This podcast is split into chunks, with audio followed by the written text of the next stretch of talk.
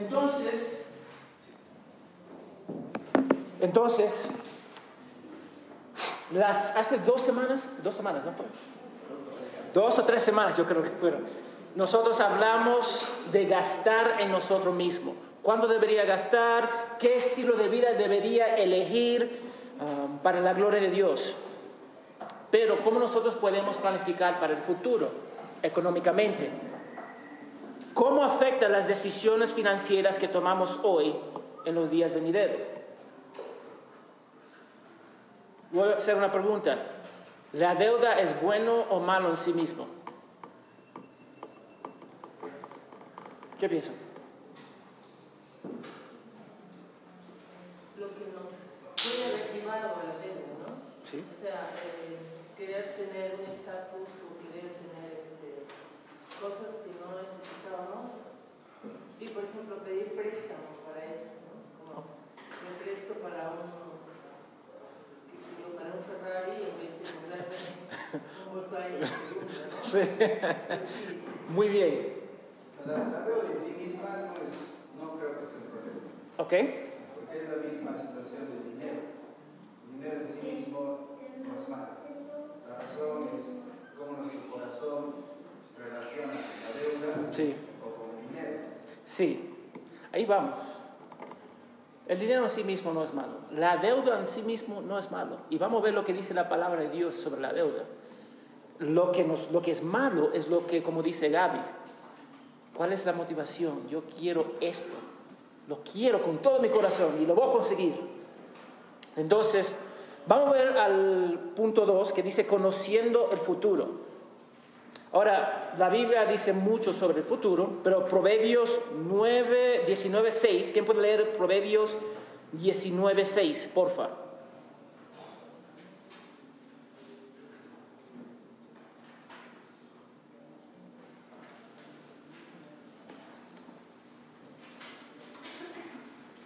Proverbios usted, 20. 19, 6. A ver. Proverbios, Proverbios 19, 6. Muchos buscan el favor del generoso y todo hombre es amigo del que da. La idea que nosotros debemos dar, sí. Ahora vamos a ver qué dice la palabra de Dios. La mente del hombre planea su camino, pero el Señor, ¿qué? Establece o dirige sus pasos. Eso es lo que dice la palabra de Dios. Muchas decisiones que nosotros temamos, tomamos impacta el futuro. Sí o sí, nosotros tenemos que reconocer eso. Si yo decido a, de- a dejarme a mi esposa, va a impactar a mis hijos y a mi esposa y a mi persona también. Entonces nosotros tenemos que ver que nuestras decisiones impactan el futuro. Y es por eso que Dios quiere que lo tengamos en cuenta en la administración de nuestras finanzas. Yo te doy un, un ejemplo. Porque el punto es que nuestras decisiones financieras impactan el futuro positivo o negativamente. Para la gloria de Dios. Yo te doy un ejemplo. Si tú en el año 2008 tuviste la oportunidad para invertir mil dólares en Apple, Apple, todos todos nos conocemos a Apple, en 2008, en 2018 sería 10 mil dólares. Una inversión de mil dólares en 2018, no haciendo nada, simplemente la inversión ahí lo deja y en 2018 va a ser nueva 10 mil dólares. Eso es algo positivo, ¿sí o no? Ahora, si quiere comprar dos carros y quiere hacer, usar el límite de tu tarjeta de crédito para una empresa que eventualmente quiebra, también puede impactar el futuro y los de nuestros hijos negativamente. Entonces, las decisiones que tomamos tienen la tendencia de impactar el futuro. Ahora, el conocimiento de Dios, de Dios versus el conocimiento del hombre. Ok, Dios sabe el futuro. Él es omnisciente, Él sabe todo. Primero de Juan 3:20 lo dice. Dios conoce perfectamente el pasado, presente y futuro. Amén, Él es Dios. Ahora, la raza humana no comparte ese atributo de Dios. Nosotros no conocemos lo que va a pasar En un año, en una semana, en más, no sabemos qué va a pasar en dos horas. Ni el, minuto siguiente, algo puede pasar. Pero todavía estamos llamados a contar nuestros, contar nuestros días, como dice Salmo 10, 90, 12. Entonces nosotros deberíamos contar nuestros días correctamente. ¿Cómo podemos hacerlo correctamente? Y aunque no sabemos lo que va a pasar el año que viene o la semana que viene, sí debemos tomar decisión para la gloria de Dios, pensando en el futuro. Esta es suma importancia. Entonces, muchas de nuestras decisiones financieras no están dedicadas a Dios. Piensa en eso. ¿Cuántos de nosotros tomamos decisiones financieras, económicamente, pensando en Dios? ¿Cuántos de nosotros decimos, yo voy a comprar una computadora? Ay, tengo la plata, la voy a comprar. Ni consulta a Dios. Y disculpa yo, Sí. y va más allá de solamente lo que seguramente muchos hacemos es separar una parte Sí, para darlo a la iglesia, va más allá de eso, sí, tener una actitud de- un poco más amplia con respecto a dar, ¿no? porque muchas veces lo encasillamos solamente en, ok, yo pienso en la gloria de Dios, entonces voy a sacar de lo que el Señor me ha bendecido para bendecir a otros, sí. pero va más allá. Sí, y cuando tú dices va más allá, ¿en qué, en qué sentido está? en, en todo, en todo lo que podamos hacer, no estar pensando en todo tiempo. Porque a veces decimos, ok, ya dimos esto y se acabó. Sí, Ya el resto, sí, ya di, entonces el resto es mío. así. Entonces ya de esto sí puedo comprarme esto, un carro, ya de esto sí. No, porque ya separé. ¿no? Por eso digo, es un poco más allá. Sí, es mucho más allá. Esa es la enseñanza de, la- de las congregaciones clásicas, ¿no? Donde primero separa lo que tú tienes que darle a Dios. Sí. Así lo dice. Y el resto, bueno, ya puede ser, ya se bendecido. Entonces, uno se siente en la libertad de querer y poder hacer lo que le en gana, porque igual ya le digo que te corresponde. Sí. Esa es la idea. Es, esa es la idea y nos, hace dos semanas hablamos sobre eso. La idea que le doy 10%, el número, y nosotros no queremos acá en el 10%. Nosotros deberíamos dar sacrificialmente y generosamente.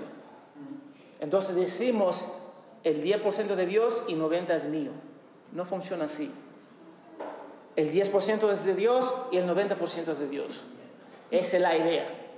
Es la idea en cual nosotros tenemos dificultad de cap- captar. Entonces, Eder, Este, ¿Cómo definirías este, dar sacrificialmente? Porque cuando tú miras a los círculos de los evangelistas o evangelios de la prosperidad, muchas de esas personas apuntan a personas de bajos recursos sí, y a veces bajo falsas promesas diciendo que van a ser ricos y ellos piensan que sacrificialmente está todo pensando que van a tener algo más. ¿no? Entonces, en contraste de eso, ¿cómo definirías dar sacrificialmente? Dar sacrificialmente debería orar, buscar consejo um, de la Biblia, buscar consejo a través de los hermanos de Dios. Porque nosotros tenemos que ver que todo lo que nosotros tenemos es de Dios. Eso fue el principio de, todo le pertenece a Dios.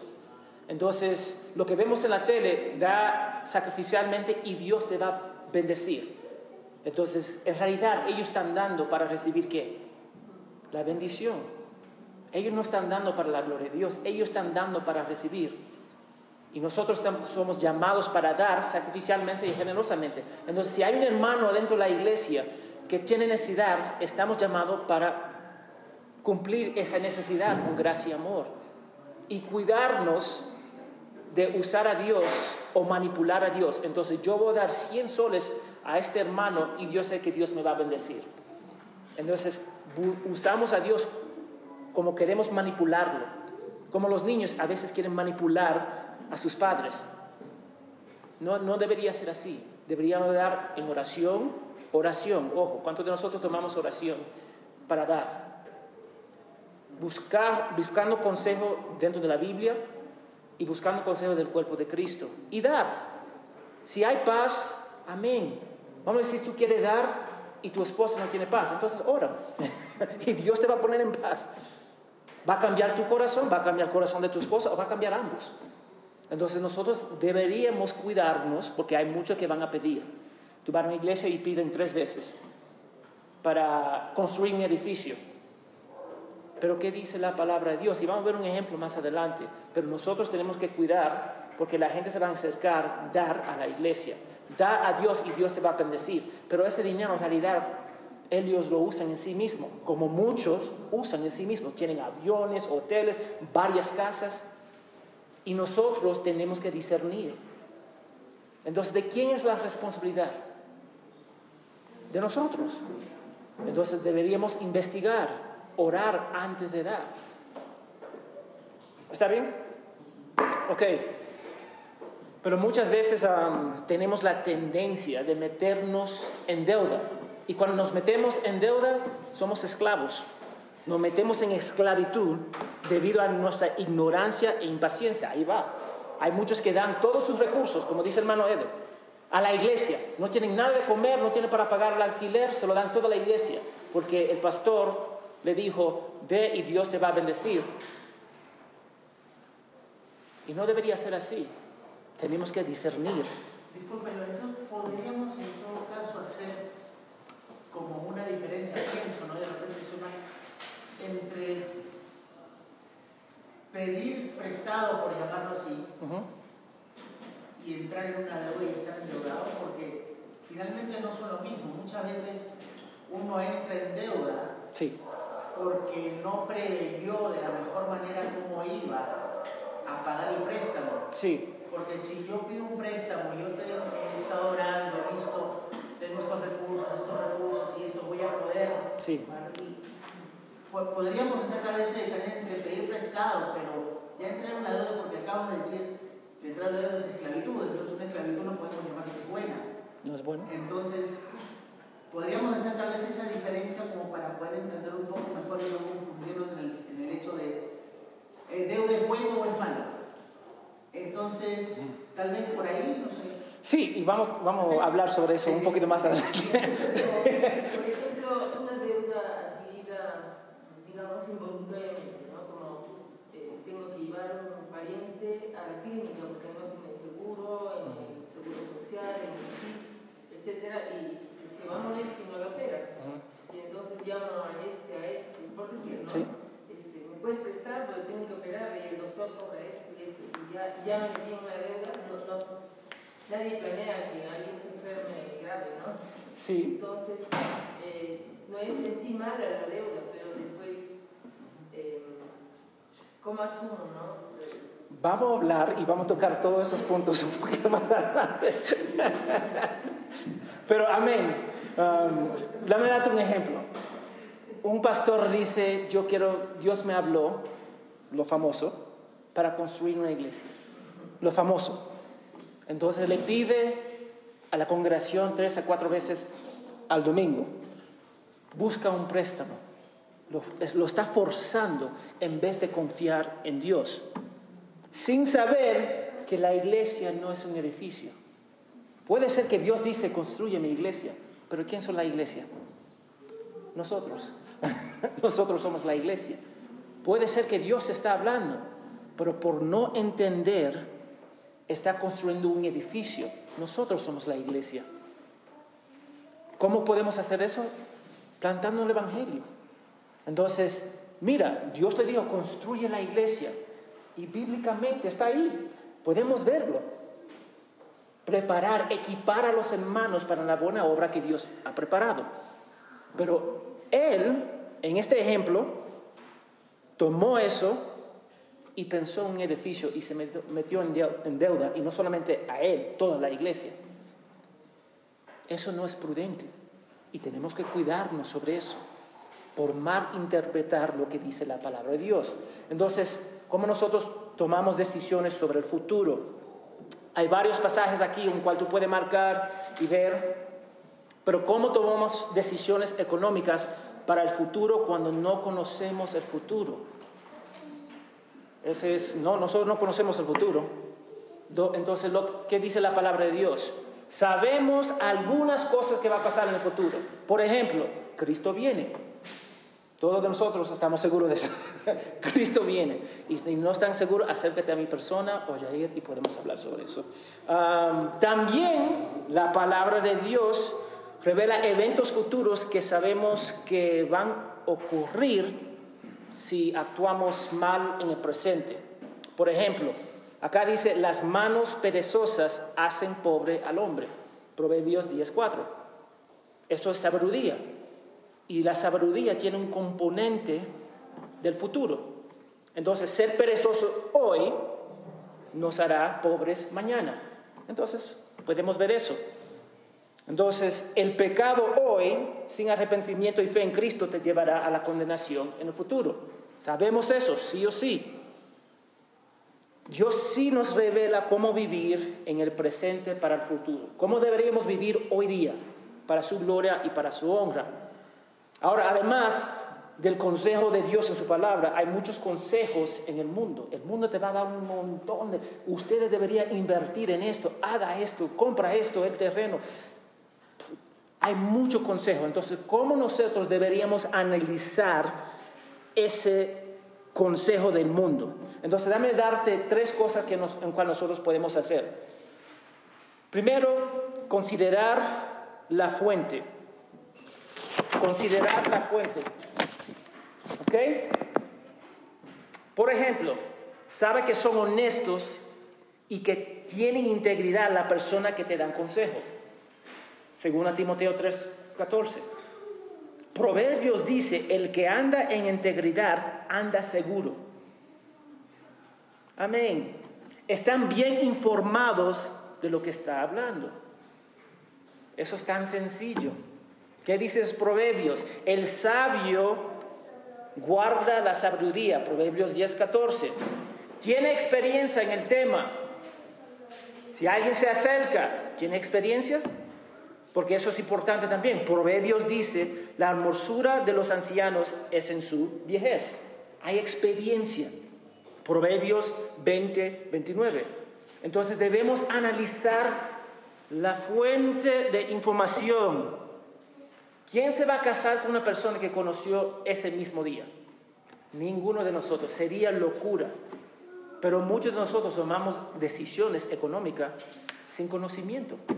Así al toque, lo hacemos. Entonces nosotros tenemos que buscar consejo, orar, hablar con hermanos maduros, escudriñar las escrituras. Eso es lo que nosotros debemos hacer. Entonces, primero, considere la fuente cuando tomamos una decisión. Segundo, considere el contenido. ¿Es el consejo razonable? ¿Es sensible? ¿O es un consejo sin sustancia? Si alguien me ofrece, vamos a iniciar una aerolínea nueva acá en el Perú, no tiene conexiones, no tiene fondos, no tiene experiencia, ¿qué voy a decir? No. Eso sería lo lógico. Y deberíamos analizar el contenido, lo que están diciendo, porque muchas personas se van a acercar a nosotros para manipular y sacar plata. Y nosotros tenemos que orar y buscar consejo de Dios. Las inversiones no son malas en sí mismas, lo puedo usar para la gloria de Dios. Pero tenemos que pensar cómo vamos a invertir.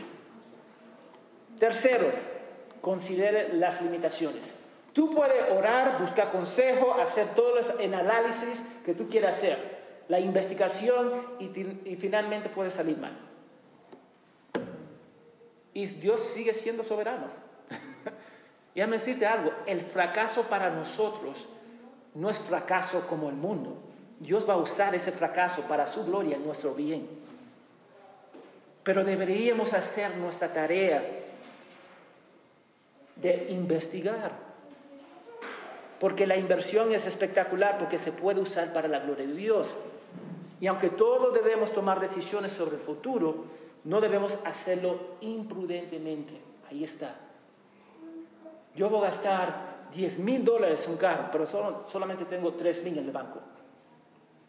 No es lógico, no es prudente.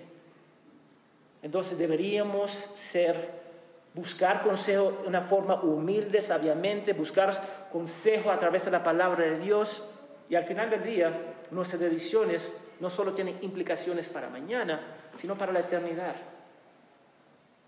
Cuenta el costo en oración, consejo y siempre para la gloria de Dios. Pero deberíamos invertir para la gloria de Dios. Deberíamos buscar consejo.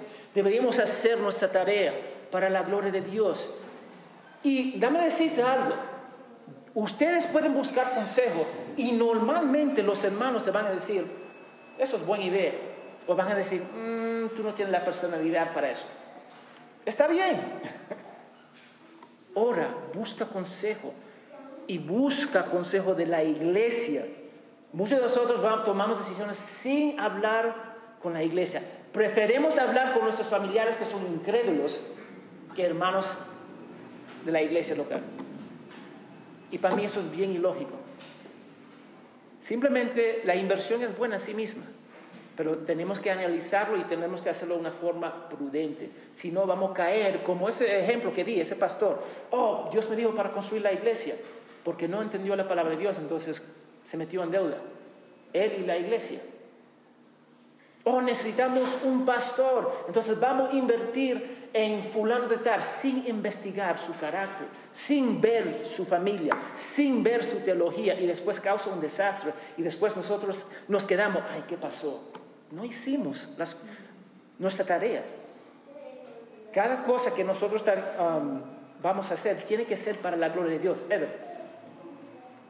Ah, el- el- con el ejemplo del pastor que es ¿no? que construye una iglesia, iglesia no ejemplo que, que, que se mete en la deuda o formación en préstamo.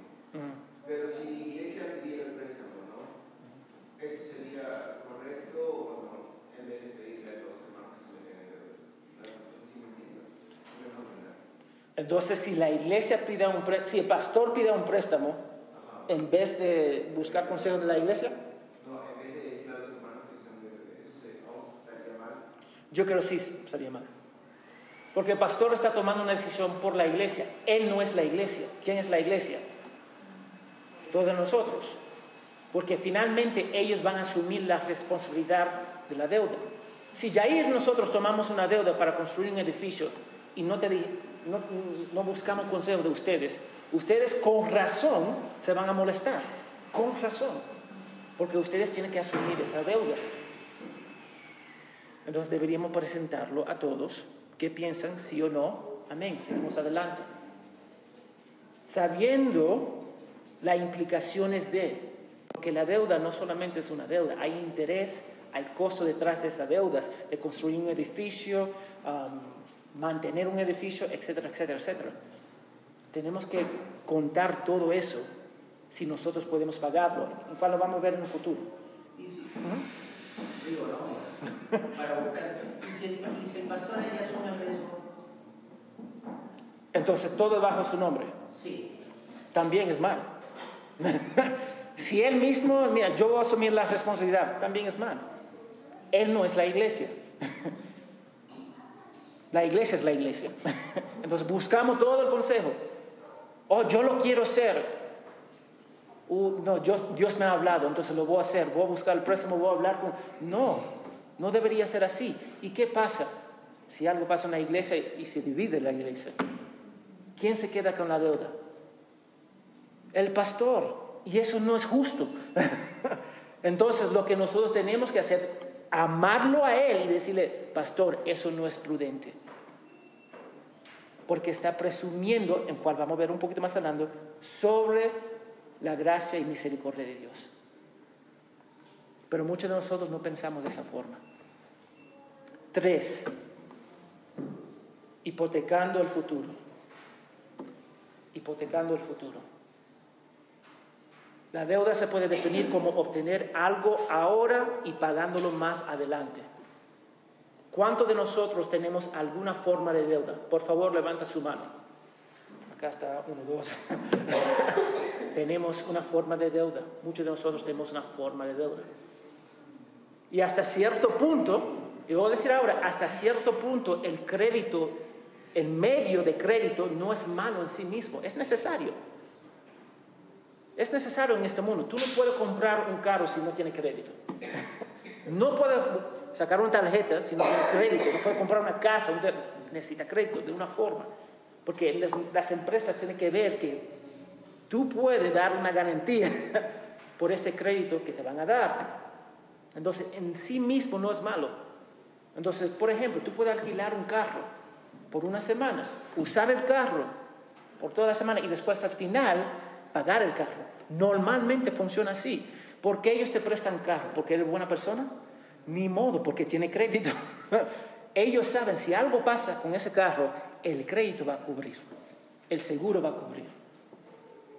Pero también hay riesgos. Alguien le puede saltar, puede chocar, puede tener un accidente, qué sé yo.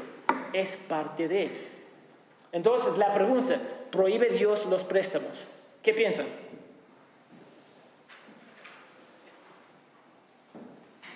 Prohíbe Dios los préstamos. Ahí está.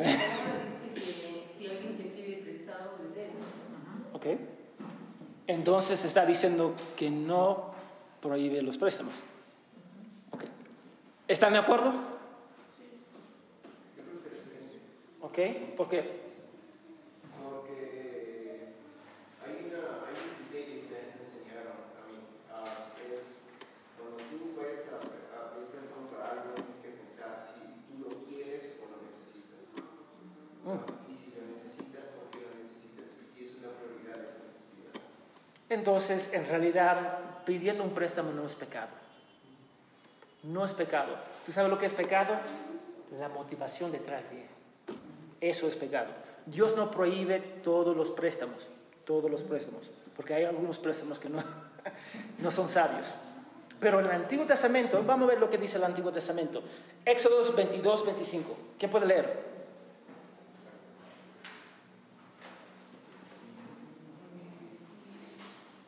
Éxodo 22, 25. Si prestas dinero a mi pueblo, a los pobres entre vosotros, no serás usurero con él, no le cobrarás interés. Amén. Nosotros podíamos, ellos en el Antiguo Testamento pueden prestar. Ahora vamos a ver lo que significa prestar, porque buscando un préstamo es porque en el Antiguo Testamento es juicio. Pero vamos a ver lo que dice. En el Nuevo Testamento, ¿quién puede leer Lucas 6:35? Lucas 6:35.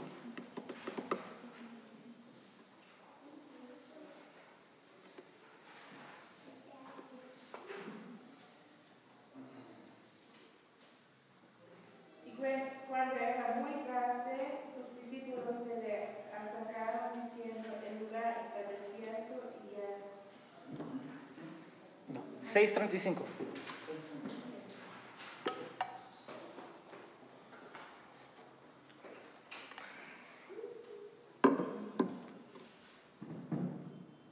Lucas 6:35. Antes que amar a vuestros enemigos y hacer bien y prestar, no estarán vosotros eh, nada a cambio. Y vuestra recompensa será grande, y seréis hijos del Altísimo, porque Él es bondadoso pues con los ingratos y perversos. Mira lo que Jesús dice. Amar a sus enemigos, hacer el bien y dar qué? Prestado, sin esperar. lo que estaba diciendo.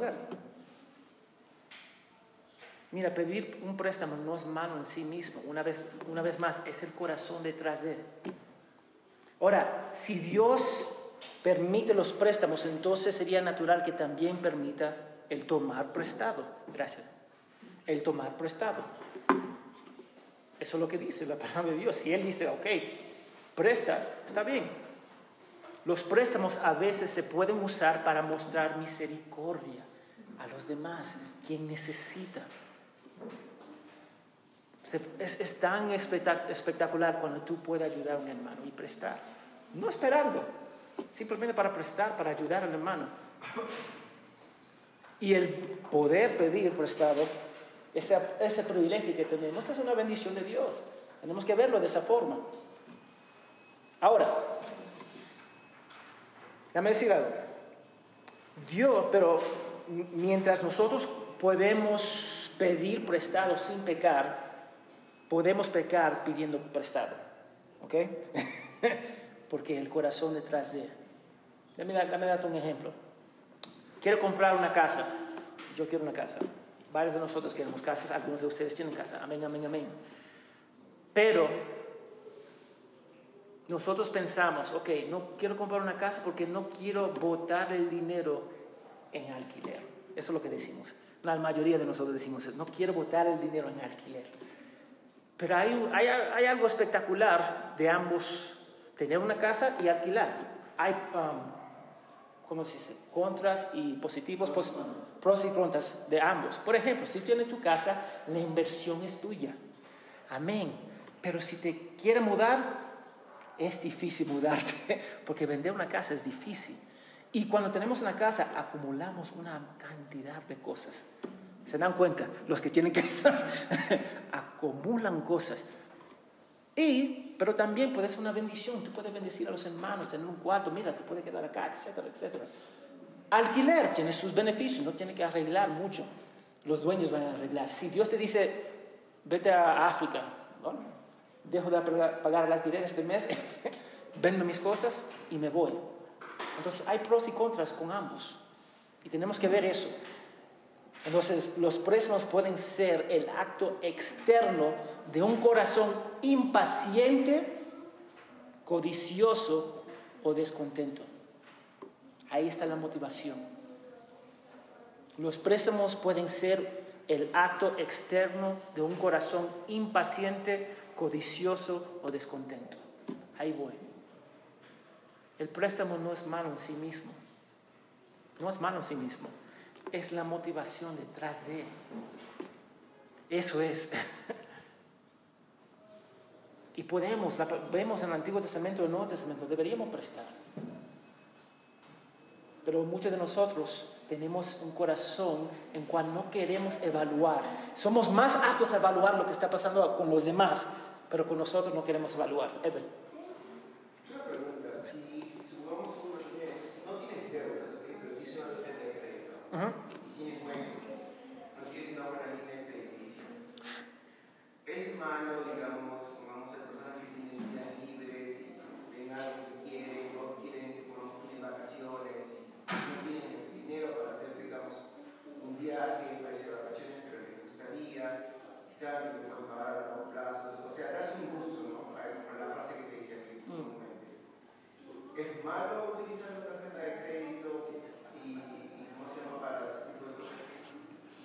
Um, Miguel, ¿tiene una opinión que...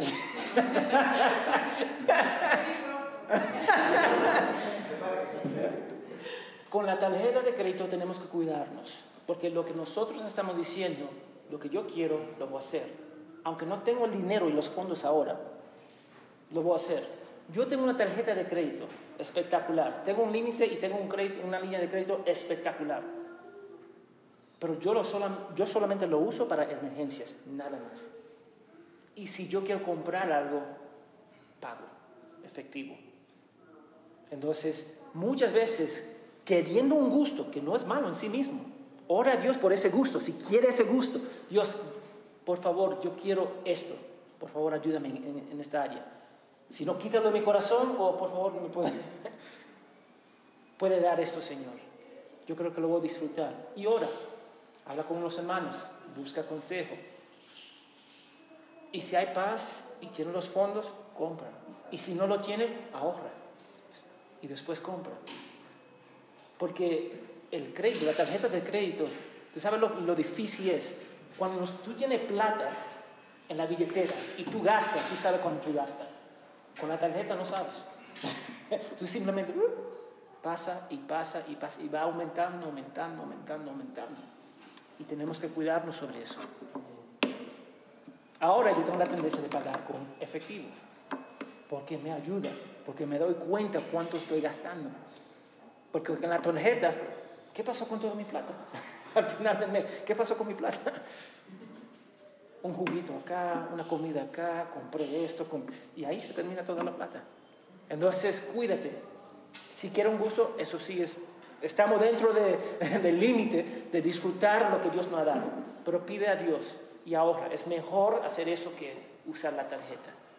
Jair. Entonces, en realidad, eh, para ayudarnos un poquito, antes de, de pensar si pedir préstamo es bien o mal, o una deuda, una tarjeta de débito, tener una de crédito, estamos viendo siempre afuera, ¿no? Estamos viendo si eso es lo malo, si eso es lo que nos está contaminando y creo que lo más prudente sería examinar nuestros corazones, cómo estamos viviendo, si estamos teniendo sabiduría a la hora de hacer nuestras inversiones y eso principalmente, ¿no? ¿Cuáles son?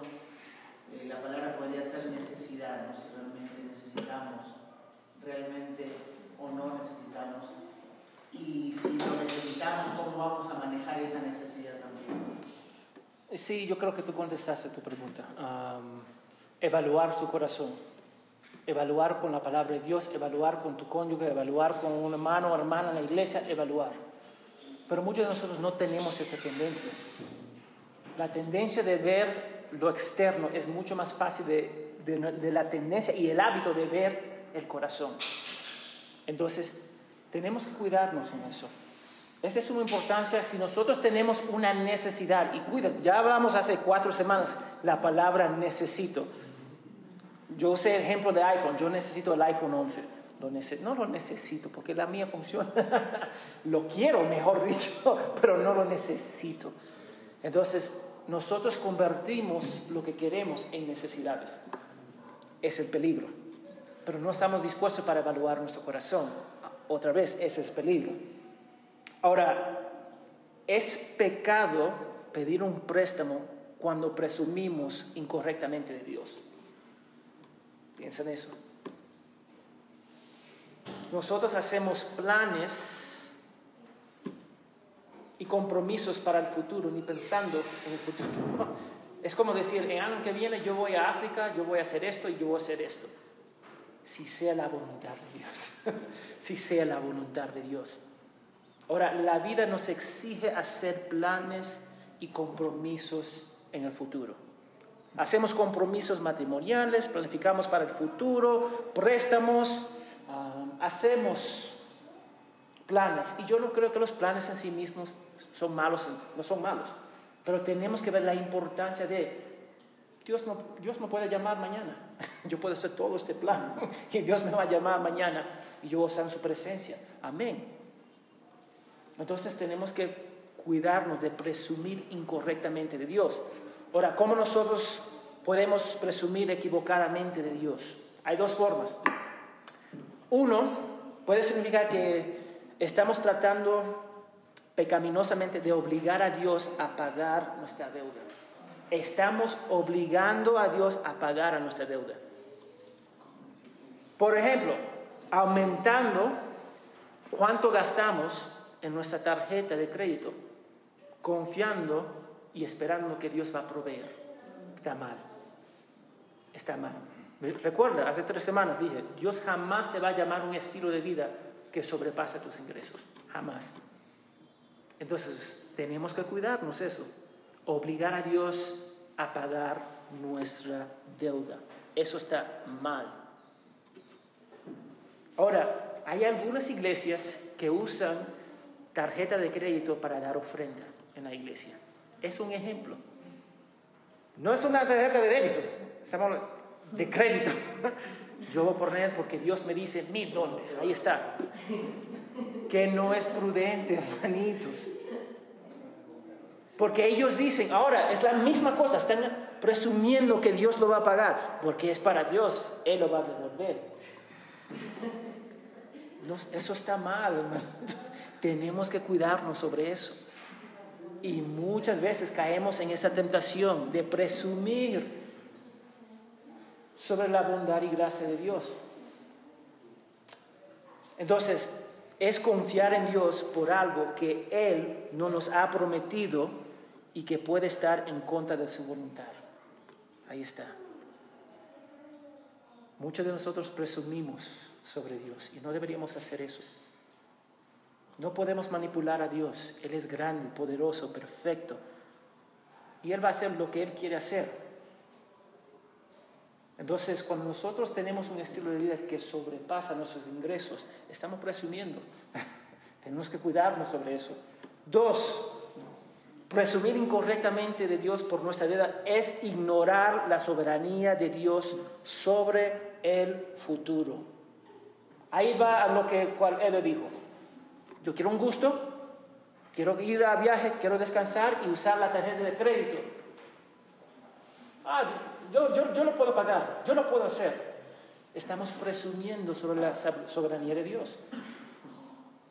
Él te puede llamar mañana para estar en su presencia. Entonces, ¿con quién se queda esa deuda? Sí, solamente, Sí. por ejemplo, hace años, hace años yo también, por ejemplo, yo tenía una, una tarjeta de crédito también y me, pasó que quería comprar un carro y yo dije, bueno, lo voy a pagar en cuotas y todas esas cosas y faltaban dos días para que termine mi contrato en un hospital, hice mi última guardia y en la última guardia me dijeron, hasta aquí no. Infelizmente no saqué crédito porque si no me hubiese entrado me hubiese ido muy, muy mal, porque yo presumía que todo iba a seguir igual, que iba a tener trabajo el otro año y que lo iba a pagar en cuotas y terminó quebrado. Buen ejemplo. Vamos a leer Santiago, Santiago 4, 13 al 16. Santiago 4, 13 al 16.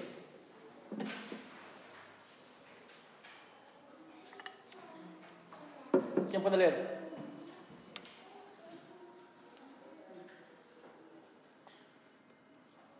Oíd ahora los que decís, hoy o mañana iremos a tal o cual ciudad y pasaremos allá un año, haremos negocio y tendremos ganancia. Sin embargo, no sabéis cómo será vuestra vida mañana. Solo sois un vapor que aparece por un poco de tiempo y luego se desvanece. Más bien, debierais decir, si el Señor quiere, viviremos y haremos esto aquello. Pero ahora os actáis en vuestra arrogancia. Toda jactancia semejante a nada. Es, es mala. Amén. Es como, como quiere comprar una casa, una vez más. Tu esposa, tu esposo no están de acuerdo, no hay paz. Tú buscas consejo y no tomas ese consejo. Y compra esa casa. Después Dios te va a llamar mañana. ¿Con quién se queda esa deuda? Con tu esposo o tu esposa. Normalmente. No podemos presumir, ese igualito el ejemplo de Jair. Orar, buscar consejo para la gloria de Dios. Ahora, la sabiduría del préstamo. Ahora, digamos que nosotros examinamos nuestro corazón y todo está bien. ¿Qué es lo siguiente? ¿Qué deberemos preguntarnos? ¿Sería prudente pedir prestado? Esa debería ser la el siguiente pregunta. Si yo tengo motivaciones bíblicas, amén. Y después digo, ¿debería pedir el préstamo? Ahora, levanta la mano si le gustaría tener la opción de pedir un préstamo. ¿No? Si, si le gustaría la opción de pedir un préstamo. Sí, es opción, es crédito. no es malo en sí mismo. Ahora, ¿por qué nos gusta esa opción de pedir crédito? ¿Por qué? Facilita. Así está, ahí, ahí muere. es más fácil. Hay valor en tener crédito para empezar un negocio, para comprar una casa, cosas grandes que va a ayudar a tu familia. Hay valor en eso. Y tener un préstamo no es malo en sí mismo. Y tener esa opción, pero ¿cuántos de nosotros le gustaría tener deudas? Levante su mano. Ninguno de nosotros vamos a levantar nuestras manos. Nos gusta tener el crédito, la opción de tener crédito, pero no nos gusta tener la deuda. Y es El cierto. privilegio sin la responsabilidad. Ahí, es, ahí voy. El privilegio y la responsabilidad. Aunque pedir prestado no siempre es pecado, siempre es una forma de esclavitud. Proverbios 27, 7 dice, los ricos son los amos de los pobres, los deudores son esclavos de los prestamistas. Entonces tú puedes pedir prestado, pero por naturaleza te va a meter como un esclavo. Y cuanto mayor la necesidad, mayor poder tiene el prestamista sobre ti. Así es. Y tenemos que cuidarnos. Ahora, mira lo que dice el Antiguo Testamento. Cuando Israel estaba mal, Dios dice, Parte de la maldición es que ellos se van a convertir en deudores a las naciones alrededor. Parte de la maldición, parte del juicio. Porque no me quería obedecer. Ustedes, en vez de prestar a los demás, van a prestar a las naciones alrededor. Es un juicio de Dios. Deuteronomio 28, 43 a 45. Nosotros también podemos dar nuestro futuro, hipotecar el futuro, podemos hacerlo. Y tenemos que cuidarnos sobre eso. Limita la flexibilidad y las opciones que nosotros podemos hacer en el futuro. Porque, y puede ser un obstáculo la relación. ¿Usted sabe cuántos divorcios pasan por la deuda? Ojo, es una gran cantidad. ¿Cuántos de nosotros pensamos que el dinero, la deuda puede ser un obstáculo? Puede ser un obstáculo y muchas veces es un obstáculo. Y siempre tenemos que devolver ese dinero con interés. Ojo, con interés. puede ser un obstáculo enorme en nuestras vidas. Entonces, ¿cómo tomar decisiones sobre los préstamos? Hay varias cosas que vamos a ver acá sobre tomar decisiones. Si quiere, por ejemplo, comprar un carro, ¿cómo debería pensar en esa decisión? Entonces hay tres preguntas que deberíamos hacer. Uno, ¿por qué lo necesitas? Vamos a tomar un minuto para reflexionar. ¿Por qué lo necesitas? La pregunta famosa. Normalmente sobrepasamos esa pregunta y decimos, ya, asumiendo lo necesitamos, no, eso va, me va a ayudar así, me va a ayudar así, me va a ayudar así, en vez de preguntar, ¿por qué lo necesitas? Es el clásico. ¿Cuáles son las razones? ¿Son glorificadores de Dios o mi ego? Hmm. ¿Necesita un carro nuevo? Porque necesita el más grande, el más lujoso para compararte a los demás. Necesita un carro para cumplir con el estilo de vida en cual Dios te ha llamado, amén. Puede comprar un carro usado, de segunda. Puede usar otro medio, bici, moto, micro. Esa posibilidad también. Mira, si tú quieres ir y usar, comprar un carro y eso va a ayudar en las relaciones, en, con tus relaciones y para la gloria de Dios, amén. Pero pregunta, ¿necesitas ese carro. Necesitas. Dos, puedes pagarlo. Vamos a tomar un minuto para reflexionar sobre eso.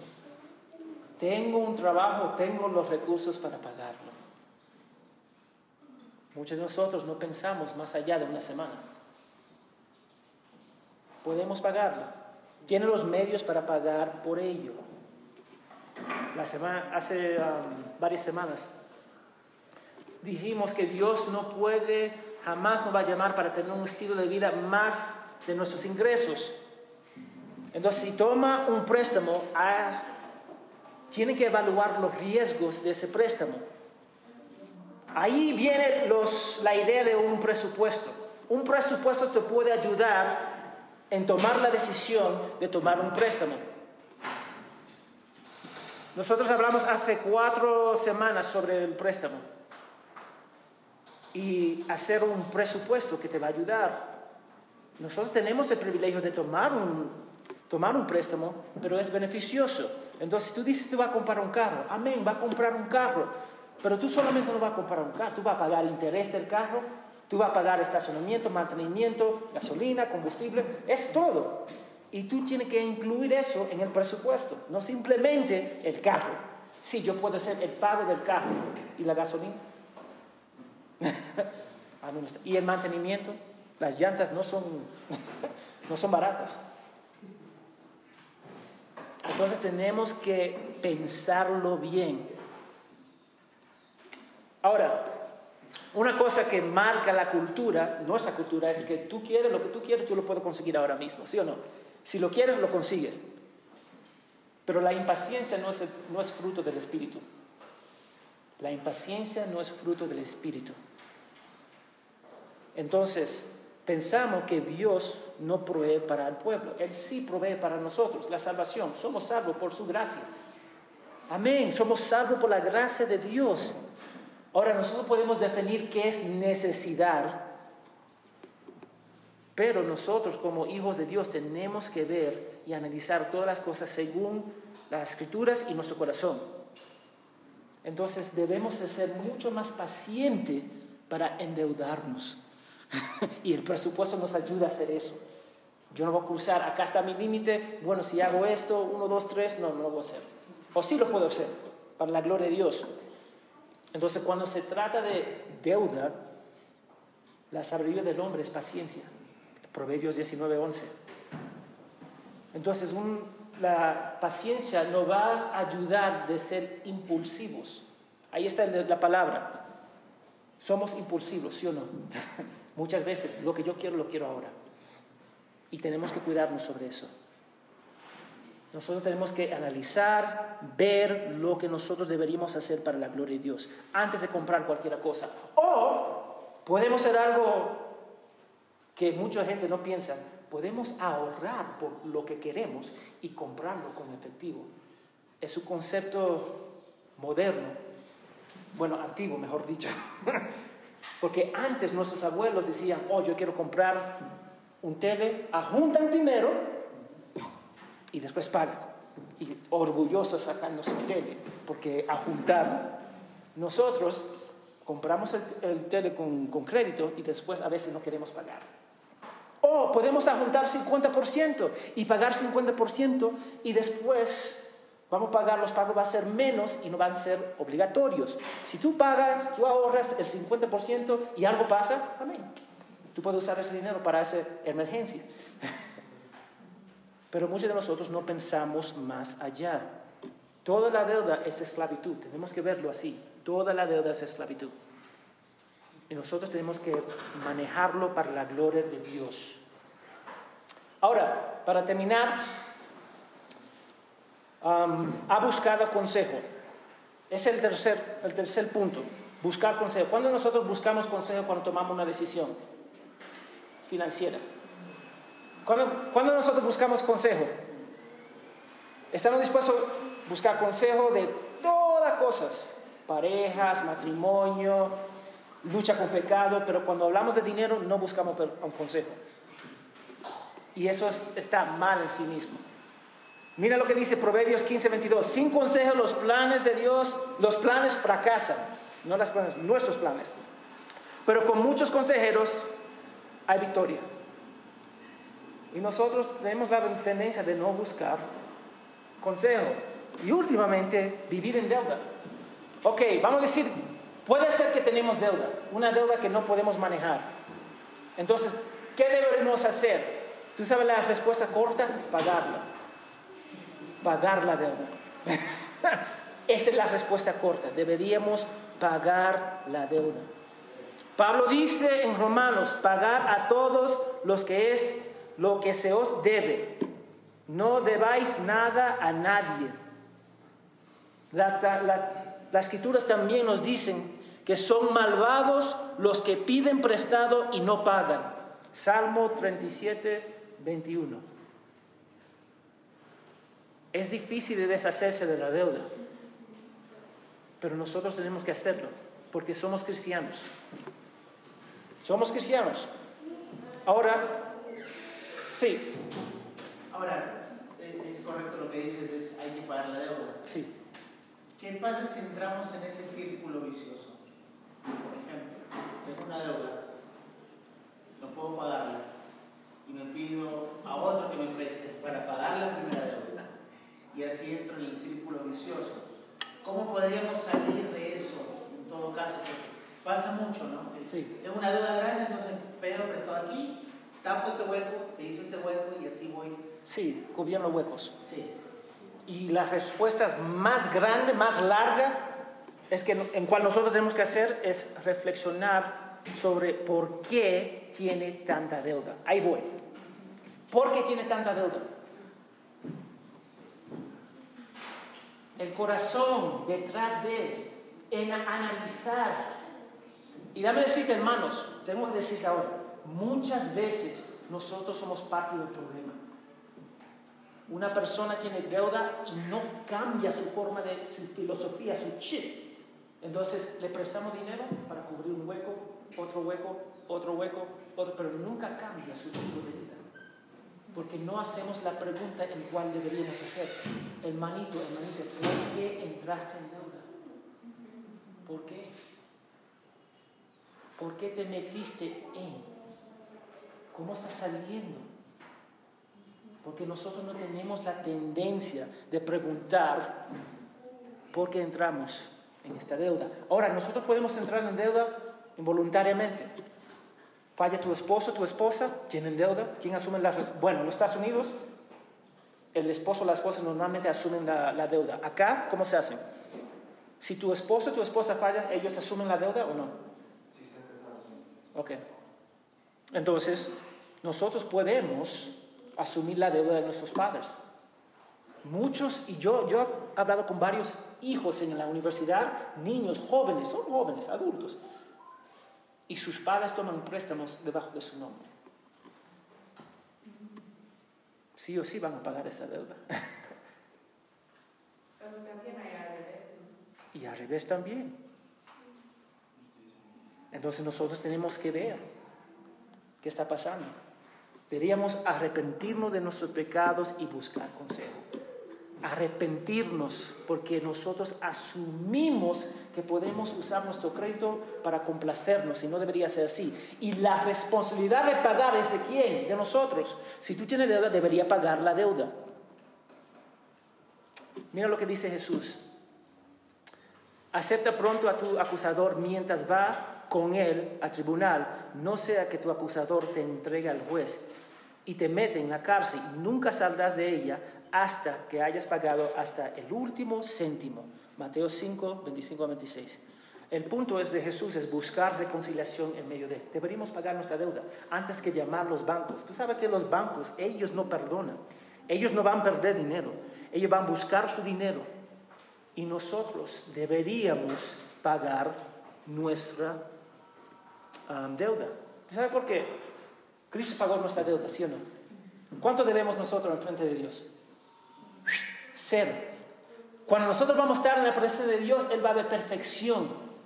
Y nosotros tenemos la responsabilidad de hacerlo igual. Pagar nuestra deuda mientras estamos acá, para la gloria de Dios. Y evaluar, porque entramos en la deuda, y romper ese, ciclo vicioso que tenemos de meternos en deuda y complacernos a sí mismo. El crédito y el préstamo, el préstamo no es malo en sí mismo, es el corazón detrás de él, en cual nosotros tenemos que cuidarnos.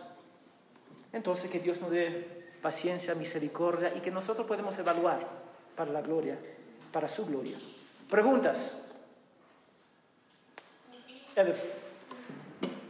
un aquí cuando, ah, si no me equivoco, no sé corrígeme si estoy mal, creo que son 10 años o 11 años.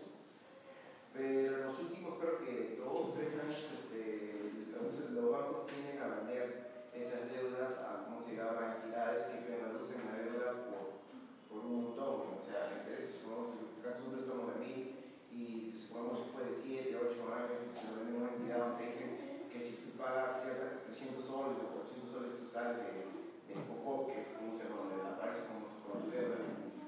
Eh, si uno espera que su deuda prescriba, ¿es eso malo? Sí. Y en la bancarrota también. Yo creo que es malo. No es ético. Porque tú hiciste todo lo posible para complacer, comprar y después ahora no quiere pagar. Gracias a Dios que Él no, hace lo que nosotros hacemos.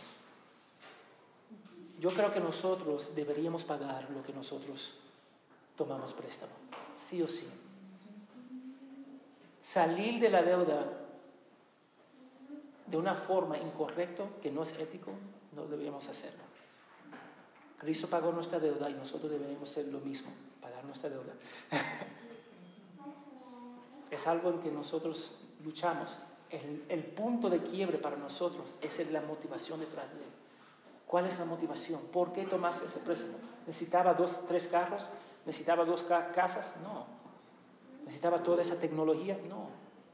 Realmente la, la deuda del pecado siempre se paga, ¿no? Siempre se o en paga. Cristo o en, o en eterna. Sí o sí se va a pagar.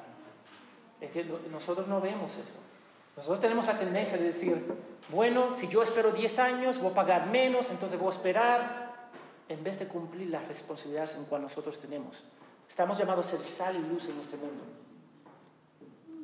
Sal y luz. ¿Tú crees que vamos a alumbrar y glorificar a Dios cuando nosotros no pagamos lo que deberíamos pagar?